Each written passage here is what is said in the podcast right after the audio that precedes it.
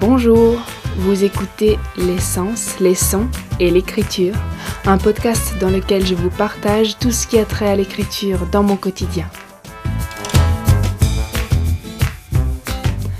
Mon projet pour le moment est d'écrire un polar avant le 31 août.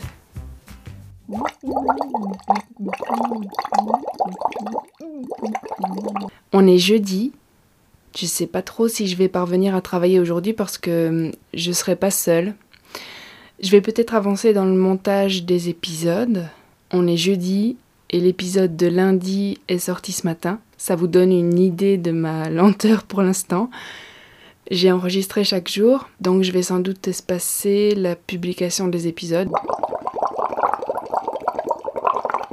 Je me suis rendu compte en écoutant Émilie Dezelienne dans son podcast J'écris donc je suis que je vous ai pas parlé du fait que j'écrivais un journal à peu près tous les jours. Euh, c'est tellement naturel depuis très longtemps pour moi que j'ai pas pensé en parler en fait.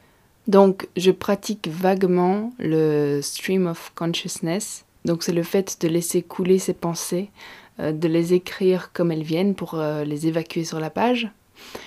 Les férus de développement personnel en ont fait quelque chose de thérapeutique. Et c'est vrai que balancer sur une page blanche tout ce qu'on retient en soi de, négatif ou de positif d'ailleurs, ça peut mener à l'apaisement, surtout si on prend l'habitude de répéter l'exercice comme un rituel une fois par jour. Euh, moi, ça m'a toujours fait penser à l'écriture automatique des surréalistes, personnellement. On peut aussi rapprocher le procédé du monologue intérieur, en fait. Ça me fait penser que j'ai toujours pas lu Virginia Woolf. Bref, euh, donc je, pratique parfois le stream of consciousness, mais le plus souvent, quand j'ai quelque chose sur le cœur ou qu'une pensée me vient, peu importe le sujet, je me mets à écrire cette pensée. Et mon journal, euh, mon journal a pris beaucoup de formes différentes depuis mon adolescence. Aujourd'hui, depuis un an, un peu plus d'un an, même si j'écris énormément à la main dans plein de carnets différents, mon journal principal est un fichier Word que je sauvegarde avec Dropbox. La raison est simple, je suis super fan des possibilités de référencement qu'offre Word. Depuis mon mémoire de fin d'études, en fait, j'ai découvert le monde merveilleux des index. Euh, j'adore créer des index. Je connaissais bien sûr les index pour en avoir consulté des tonnes dans des monographies pendant mes études, mais créer son propre index a quelque chose de d'excitant quoi. Ou alors j'ai juste une passion étrange pour les index et vous allez euh, tous me prendre pour une cinglée. Euh, donc, je disais, l'année dernière, j'ai écrit mon journal intégralement sous Word, enfin de mars à décembre. J'ai 55 pages écrites en calibri taille 11 et un index dans lequel j'ai ajouté les mots-clés qui me sont utiles euh, pour retrouver des pensées ou des moments particuliers. Les mots-clés sont principalement des noms propres en fait, pour pouvoir retrouver ce que je disais d'une rencontre avec telle personne importante pour moi, personnellement ou professionnellement, ou même euh, ce que je disais d'une actualité ou d'une lecture. J'ai toujours énormément utilisé la fonction rechercher dans, dans Word, mais l'index offre la possibilité évidemment de trouver ce qu'on cherche même si on décide d'imprimer son fichier. C'est merveilleux, non?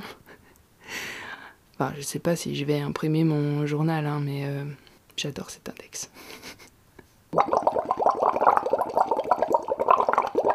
Bon, on est dimanche. Je suis à la roulotte théâtrale chez les parents de mon compagnon, donc c'est un petit théâtre. Et là, ils vont jouer un spectacle tous les trois dans quelques heures avec la violoncelliste Camille Segers. C'est le premier spectacle déconfiné et ça se passera dans le jardin, donc ça va être chouette. Euh, quelques textes du Proust, du Marcel Moreau, de textes qu'ils ont écrits. Il y a un gros soleil en plus, donc un beau moment en perspective. Mais donc, on est déjà dimanche. Je monte seulement l'épisode précédent. Euh, écrire devient vraiment compliqué quand on n'est pas chez soi, quoi. Et demain, demain, je retourne en Gaume. Euh, j'y suis plus revenue depuis le 10 mars. Donc je retourne chez moi, enfin chez ma, chez ma maman. Mais bon, ce sera toujours mon vrai chez moi parce que ben, je viens de là. Et plus je reviens, plus je le sens, je viens d'ici, je viens de la forêt, là où le silence existe encore.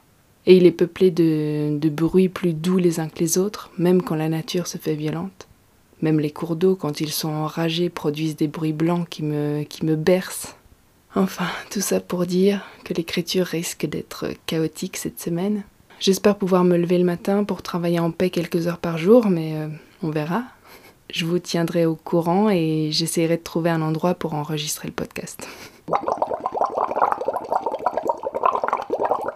Je voulais vous dire aussi et me rappeler à moi-même, si jamais j'écoute cet épisode un jour pour me souvenir du chemin parcouru, puisque c'est le but aussi, je voulais vous dire que je me rends compte que poser mes pensées plusieurs fois dans la journée m'aide beaucoup. Ça m'aide à me concentrer vraiment sur une tâche en particulier à chaque fois, mais ça m'aide aussi à me rendre compte du travail que je fais. Il y a quelques mois, j'avais même du mal à me dire écrivain. Et je pense que c'est aussi lié au fait que les gens, quand ils rencontrent quelqu'un qu'ils ne connaissent pas, ils demandent généralement à l'autre ce qu'il fait dans la vie, comme si c'était nécessairement ce qu'il fallait savoir pour apprendre à connaître une personne. Je dis les gens en général parce que moi ça me viendrait même pas l'idée en fait de demander aux gens ce qu'ils font. C'est pas que ça ne m'intéresse pas, mais hum, j'ai pas envie d'associer directement boulot et personne. Je trouve ça très très réducteur. Il y a toujours cette notion de travail partout où on va. Et avec le travail, il y a cette notion de torture, de, de dureté. Comme si les gens devaient nécessairement souffrir pour prouver qu'ils existent. Et c'est quelque chose qui revient sans cesse. J'ai l'impression que parce que j'ai la chance de faire ce que j'aime le plus, parce que je m'autorise aussi à faire ce que j'aime, ça diminue forcément ce que je fais aux yeux des gens autour de moi. C'était une, une réflexion euh, à suivre. À part ça, j'en avais déjà conscience, mais ce qui me fait vraiment défaut, c'est le lâcher prise quand les conditions ne sont pas idéales.